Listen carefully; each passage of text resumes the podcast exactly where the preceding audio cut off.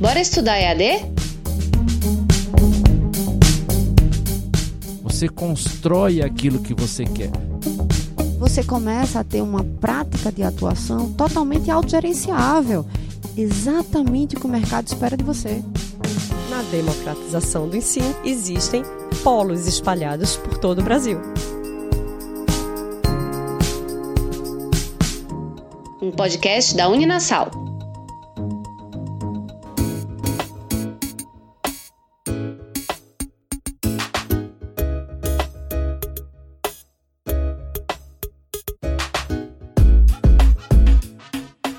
Olá pessoal, Celso Shigami aqui. Chegamos ao último episódio dessa série especial sobre ensino à distância que produzimos em parceria com a Uninasal, um projeto que me inspirou desde o convite que eu recebi para produzir esses podcasts. É, há alguns anos o meu interesse por educação já vinha crescendo de forma sólida, né? Mas infelizmente, ou felizmente na verdade, né?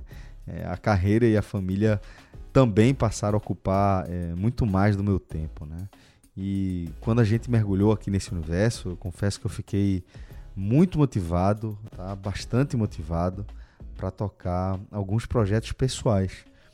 E é, para esse último episódio aqui, é, como não poderia deixar de ser, eu e Luciano Morosini, a gente voltou a conversar com o nosso querido Enzo Moreira, que é diretor de EAD do Grupo Ser Educacional, e a gente falou sobre um perfil é, bastante comum entre os alunos de ensino à distância, vejam só, que são pessoas com mais de 30 anos. É um público que consegue unir a bagagem da experiência profissional com a qualificação a partir da educação e que assim vem conseguindo se destacar no mercado. Eu quero agradecer demais a cada um de vocês por essa jornada. Espero que também tenha sido inspirador aí para todos, tá?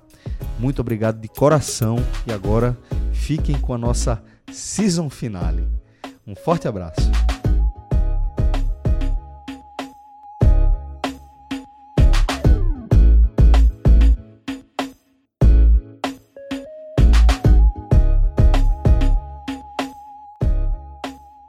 Enzo, uma satisfação voltar a conversar com você aqui nesses episódios que a gente tem gravado sobre ensino à distância e agora para falar de um tema que talvez seja bastante pertinente, principalmente se a gente imaginar o público que deve estar ouvindo aqui o nosso programa, que é você começar um curso de ensino à distância depois dos 30. Traduzindo, é que deu erro, né? Você tentou aquela primeira graduação, em algum nível deu erro, seja de performance de mercado, seja de satisfação pessoal mesmo, de ganhos financeiros, alguma coisa deu errado e você de repente pensa em retomar um, um curso, uma graduação depois dos 30.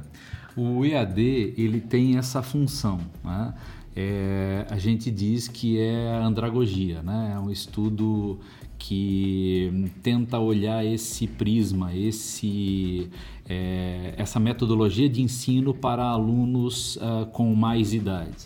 Então, depois dos 30, né, o porquê disso? A gente sabe que muitas pessoas terminam o ensino médio e do ensino médio já tem que encarar aí o mercado de trabalho já vão para o mercado de trabalho, alguns casos mulheres é, têm uma dedicação como mãe, é, enfim, tá? vários episódios fazem com que as pessoas terminem o ensino médio e desistem do sonho de realizar uma graduação. Tá?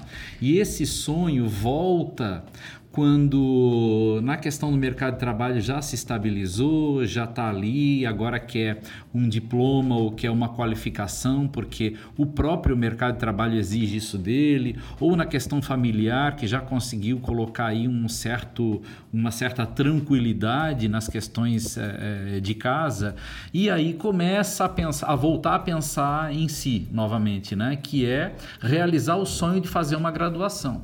Então o EAD foi eh, programado, foi montado para esse perfil. Tá? É esse é o perfil do aluno EAD, entre 24 e 34 anos, a maioria entra lá nos 30 e nós temos alunos de 70 anos, de 60 anos. Quando eu faço as aulas inaugurais da, da, das nossas universidades, é, a gente sempre faz uma brincadeira com os alunos e pergunta, faz uma enquete quantos anos faz que eles não estudam. E aí tem gente que não estuda há 20 anos, há 25 anos, há 30 anos, e a gente vê o brilho nos olhos, sabe? Aquela vontade, aquela coisa de, bom, agora eu vou olhar para mim, agora é a minha vez, então vou realizar o meu sonho. E é uma satisfação muito grande poder participar desse processo e ser o responsável pela democratização de acesso ao ensino superior de qualidade, que é o que a gente tem na Uninasal, na Unama, na Univeritas e na Uninorte. É, tem muita gente também que vai, que parte para uma segunda graduação. Como você disse, muitas mulheres que têm o filho e estão naquela situação acomodadas, mas tiveram filho, saíram um pouco do mercado de trabalho, ou pessoas que realmente, como, como o Celso disse, não estão felizes no que estão fazendo, tinham outros sonhos e o mercado de trabalho acabou levando para outro lugar. Muita gente precisa também para fazer uma segunda graduação, né? E o EAD é importante porque normalmente essas pessoas estão trabalhando ou têm demanda doméstica, eles conseguem conciliar, né? É, é muito interessante porque uh, o que a gente foca no EAD é, são os cursos é, de tecnologia, os tecnólogos de curta duração. São cursos de dois anos, mas eles são muito focados para uma, para uma, uma área de conhecimento específica. Por exemplo, recursos humanos, é um tecnólogo de recursos humanos, dois anos de formação em ensino superior, você tem uma graduação em recursos humanos. A mesma coisa marketing, logística, que é um curso muito procurado, gestão financeira, processos gerenciais, gestão pública. Adoro dizer né, que o nosso curso de gestão pública foi considerado o melhor curso de gestão pública do Brasil, segundo o CPC. Tá? Gastronomia, que é um curso tecnólogo também de curta, curta duração. Ou seja, são cursos voltados para uma qualificação profissional. E essa qualificação profissional, que também pode vir de alguém que já fez uma graduação no passado, errou na escolha, não está feliz naquele curso, naquela profissão, quer dar para si uma segunda chance. E essa segunda graduação nesses cursos específicos de curta duração para graduação é uma excelente opção. Nós temos um volume muito grande de pessoas com segunda graduação que disseram: bom, agora eu vou fazer fazer o que eu quero. Antes eu fiz o que o meu pai queria, o que a minha família queria, ou o que o mercado daquela região queria. Agora eu vou fazer o curso que eu quero fazer, é o meu gosto. Eu quero me qualificar para aquela ação específica. E o EAD cai como uma luva para esse perfil.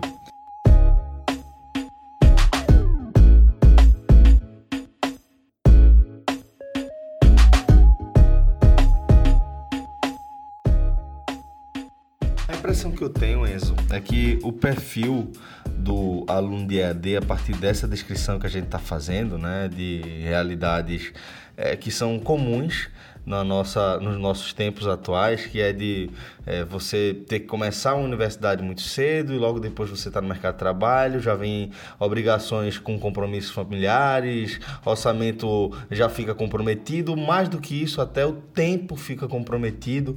E aí, no meio disso tudo, alguém para, pensa e faz, ó, vou deixar tudo ainda mais complicado e inserir uma graduação aqui no meio. Isso me leva a crer que o perfil do aluno de EAD é um perfil de, um, de alguém que já está mais decidido é em uma relação... escolha, né? É, eu acho que é uma escolha mais racional, sabe, Moro? Mais consciente. Amadurecido, né? Isso, acho que talvez essa, essa seja a expressão correta. Eu queria que tu me falasse também um pouco sobre esse perfil, essa característica do aluno que já vem com toda essa bagagem, né? De sim, experiência de mercado, de virtudes que ele vai ter que desenvolver ao longo dos anos para atender às demandas do próprio mercado, mas também é de alguém que entende o valor do seu tempo. É, isso que você falou é muito importante, porque ele reflete na qualidade dos egressos do ensino à distância. Os alunos que se formam no ensino à distância, eles têm um potencial, porque tem aquela maturidade, né?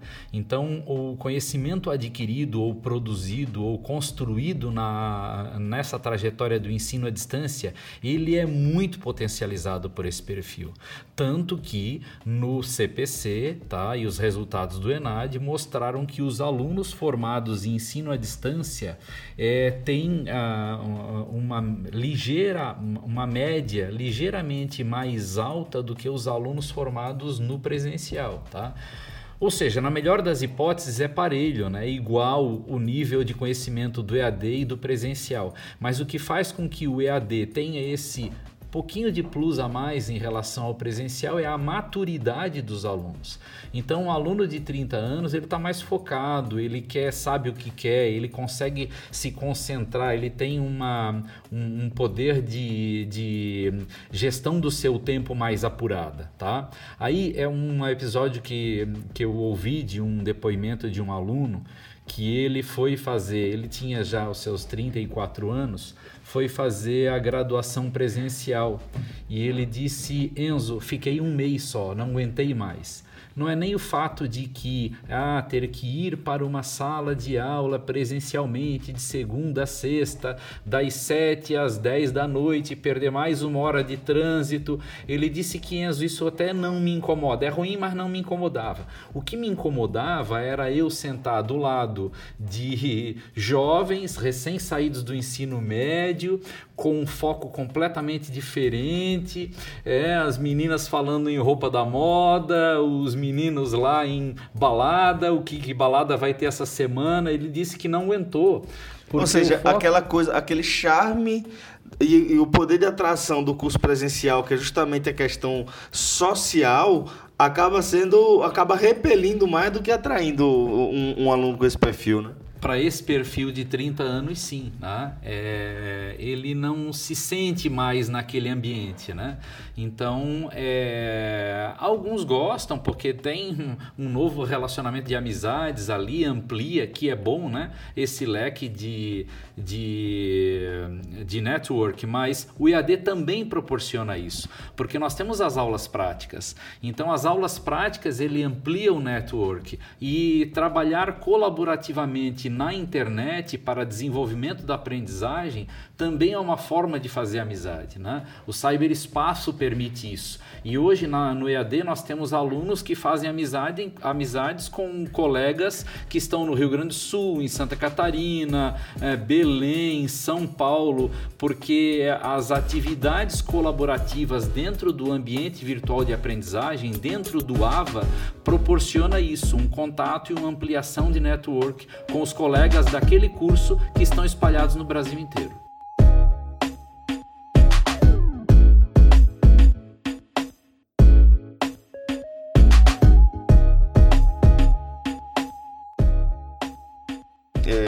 Esse aluno de mais de 30 anos, ele vem também com essa carga né, de responsabilidades é, com orçamento familiar ou a própria responsabilidades familiares mesmo, sociais, afetivas.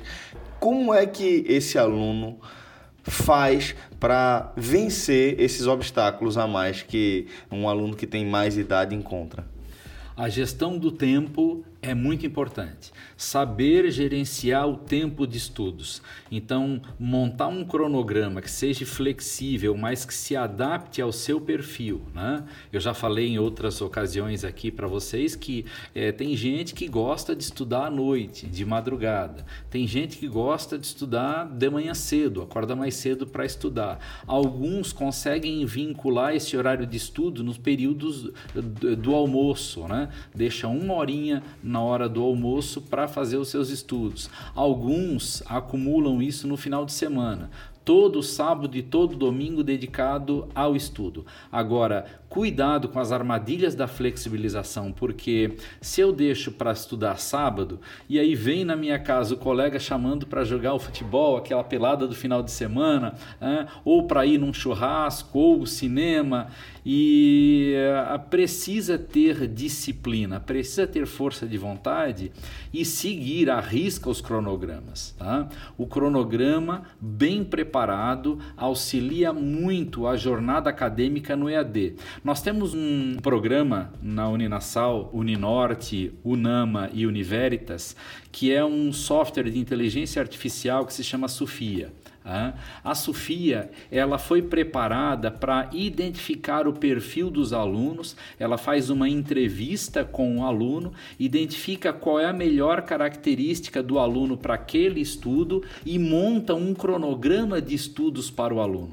Então a Sofia, que é a nossa inteligência artificial fantástica, ela faz isso, ela dá a possibilidade do aluno já ter um cronograma preparado com a ajuda da Sofia e se você prometeu que ia estudar é, matemática financeira terça-feira, uma hora da manhã, e você não fez, a Sofia identifica pelos acessos do AVA que a gente tem e ela vai te cobrar. No dia seguinte ela diz: Olha, Celso, você prometeu para mim que ia estudar matemática financeira uma hora da manhã e você não fez. Aconteceu alguma coisa? É, Posso é, te ajudar? Outra Sofia me cobrando é demais. É, duas Sofias Eu já sou casado vida. com uma. Ah, é? é, que barato. Então, a Sofia é tem essa característica e que o nome foi esse, foi software de inteligência artificial, Sofia, né? Uhum. Mas que dá um caráter humano mesmo. É para que as pessoas tenham isso, essa essa identificação com não com um robô, mas com um aplicativo, um software que auxilie na, na vida deles. É legal isso também porque é um cronograma que é feito de acordo com o que ele pode, né? Com a Sofia vai estar tá cobrando sabendo do que ele pode. Que não ele vai estar tá, é que ele prometeu, é, ele vai ter que cumprir uma promessa. Não é, não é é, cobrando mais do que ele poderia, né? Um cronograma organizado para o período que ele realmente pode estudar, né? Lógico, essa é a função, essa é a ideia, tá? Esse, esse programa que faz esse tipo de controle é inédito no Brasil. É, a gente fica muito feliz de adotar isso nos nossos cursos de graduação e pós-graduação. Mas deixa eu responder a segunda parte da tua pergunta, Celso, porque gerenciamento do tempo não é o único, uh, não é a única principal vantagem por EAD, que é a questão de escolha e flexibilidade do tempo, né? Você falou das questões orçamentárias e é muito importante isso. Não adianta eu ter um, um tempo legal para estudar, mas não ter dinheiro para pagar um ensino presencial. O ensino à distância ele é geralmente três vezes mais barato que o ensino presencial, tá? Nossa, então, isso faz muita diferença. É, é um, um número grande, né? Vezes, né? Então, é, é muito vantajoso a questão do, do, da facilidade financeira, tá? Então, um curso, por exemplo, vou dar um exemplo aqui, o curso de pedagogia está custando 129 reais. A parcela de 129 reais, gente, o que se faz com 129 reais hoje, né? Por mês. Então isso é muito legal, né? É, aí, a, aliado a isso, a gente gosta de fazer sempre um cálculo no presencial de quanto que gasta de transporte quanto que gasta de alimentação fora de casa, né? A coxinha que a gente come uhum. ali na cantina da... Tem que lanchar, né? É, e a Coca-Cola, o refrigerante, eu vou fazendo merchan da Coca-Cola. é, é muito mais caro do que um lanche em casa, né? Com uma, um pão ali, eu faço um café e como um pão muito mais barato. Então, se a gente bota isso na ponta do lápis, os 10 reais de transporte, botando por baixo, né? É, por dia, é, mais os 10 reais de lanche por dia, 20 reais, é, com uh, o mês você gasta aí uh, 400 reais. Então 400 reais só de locomoção e o, o lanchinho da noite, né? Tem a questão da qualidade de vida também, né, Enzo? A gente está falando de um perfil que normalmente já vai ter um emprego ou vai ter uma família. Então, assim, ele ganha em qualidade de vida porque ele economiza tempo também, né? Ele vai poder ter mais tempo para se dedicar ao estudo, mas também se desdobrar em estar tá trabalhando, ou é, só vou parar aqui uma horinha, mas depois vou poder ajudar aqui com, o cuidado do filho, né? Então, assim, ele, ele ganha qualidade de vida também, né? É, porque tu te controla, né? Tu organiza o teu tempo. Então, essa organização de tempo, aí falando de novo, comparando com, com o presencial, o tempo que se gasta no transporte, quanto tempo leva para chegar a a, a faculdade, quanto tempo leva para voltar da faculdade. Tem relatos aqui que três horas, uma hora e meia para ir, mais uma hora e meia para voltar. Ah, é, não é tanto tempo assim que eu gasto, eu gasto meia hora. Então, meia hora para ir, meia hora para voltar é uma hora. E em uma hora eu brinco um monte com os meus filhos em casa, sabe? Então, não que a estudar em casa, você está ali é, suscetível a, a, paradas, a interrupções no seu momento de estudo. Isso não é legal, tá? Se você colocou que vai estudar duas horas, você tem que procurar um lugar bom, arejado, iluminado, sem barulho, sem interferência domiciliar, tá? Então aquelas duas horas é para estudo. Depois né, você sai desse ambiente para poder brincar com os filhos, etc. Naquela uma horinha que era comparada com o trânsito lá para o ensino presencial. Então não confundir é, a qualidade de vida de estar tá em casa com interrupções constantes no teu cronograma de estudos. Se você programou aquele aquele horário, aquele horário é sagrado, é para você estudar.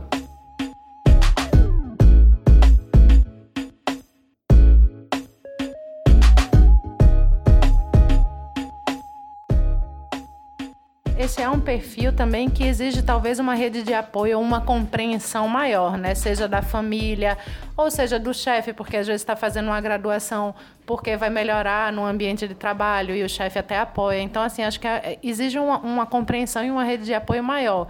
Você acha que o aluno que não tem essa rede de apoio, ele tende a não conseguir concluir o curso? Um aluno com mais de 30 anos, né? É, eu costumo dizer sempre que quem faz educação à distância não é só o cidadão que se matriculou naquele curso à distância, é a família dele que faz. Né? Então ele e é muito legal os depoimentos que a gente tem de alunos que dizem que envolveu a família para. Né? Porque é isso, tem que ter uma cooperação, tem que saber o horário que pode ou que não pode. É, geralmente, o aluno mais velho, de 30, de 40 anos, ele chega a recorrer a filhos para ajudar a entender um conteúdo específico. Eu tenho um exemplo muito legal que é um pai que foi falar comigo numa aula inaugural ele devia ter já os seus 55 anos por aí, 50, 55, e ele foi fazer engenharia. Né? E aí ele veio confessar para mim dizendo, professor, eu vim fazer engenharia porque eu quero me aproximar mais do meu filho. Quer dizer, eu acho que não é o motivo certo para se escolher uma faculdade, né? Mas foi o que ele achou, né? E ele disse que Enzo, eu não conversava mais com meu filho, ah, perdi o contato com meu filho, é, a gente não tinha assunto, então. E ele faz engenharia, ele começou agora o primeiro semestre de engenharia e surgiu a oportunidade de eu fazer engenharia civil, mas eu não ia para a sala de aula, eu queria fazer é, algo que coubesse tanto no bolso quanto no meu meu perfil de trabalho. E o EAD caiu como uma luva, porque eu fui também fazer engenharia civil. E hoje, tá? Hoje a gente já estuda juntos. A gente é, faz trabalhos juntos, ele no presencial e eu no EAD. Então o ensino à distância foi o caminho que eu escolhi para me aproximar da minha família, do meu filho e deu super certo. A gente hoje conversa de igual para igual. Ele me ajuda em alguns assuntos da área de exatas, eu ajudo ele em alguns assuntos na área de humanas e está um relacionamento muito incrível. Ganhei o dia com aquele depoimento. Eu achei fantástico. Maravilhoso. Muito bom. É, a gente falou agora sobre, agora há pouco, sobre como o aluno com mais de 30 anos entra num curso de EAD.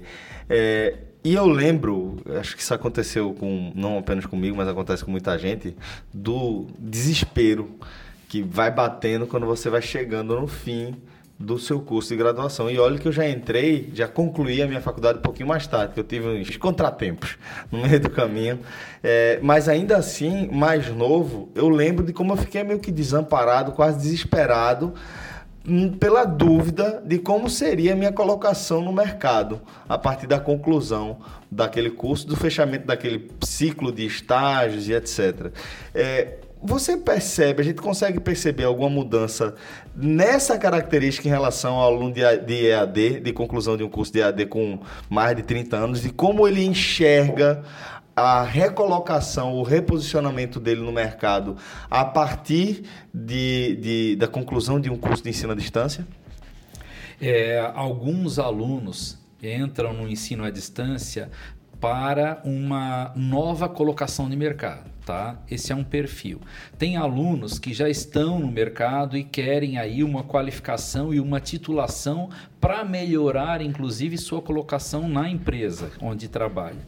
Já tem alguns outros que já têm a graduação, já fizeram uma graduação e querem aí realizar um sonho mais por hobby, por exemplo, tá?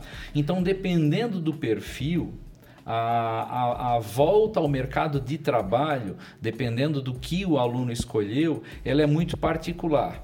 Então, óbvio, a gente sabe que há uma tendência do mercado a uma valorização uh, de, de mão de obra mais jovem, né? E isso há um tempo atrás. Hoje, esse perfil também de aceitação do mercado mudou um pouquinho, a curva subiu, né? A qualidade de vida ou a longevidade também é, mudaram de índices.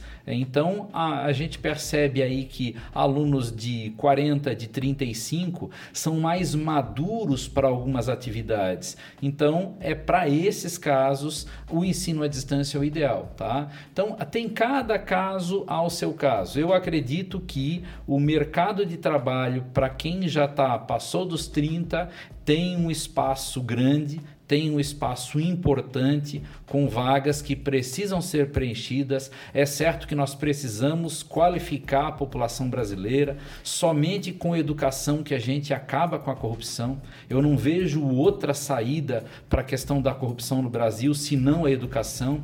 Então, nós tem, temos aí é, a possibilidade de se qualificar, de estudar, de aprender, para fazer o país melhor, para fazer a roda girar, para qualificar. Eu acho que é por isso que, que, que a gente luta com tanta força por uma educação de qualidade. É isso que me faz seguir, é esse a minha filosofia de vida. Estou aqui no grupo Ser Educacional porque eu acredito que a gente pode melhorar o nosso país fazendo a nossa parte, ofertando aí uma educação de qualidade. Bom, Enzo, então assim a gente fecha aqui mais um episódio dessa nossa série de ensino à distância, conversando com você, diretor de ensino à distância do Grupo Ser Educacional, também aqui da Uninassal. Obrigado demais pela participação e a gente se encontra numa próxima, né? Muito obrigado, com certeza. Estamos aí sempre para falar sobre educação. Qualquer coisa, entre em contato, a gente responde. Até o próximo.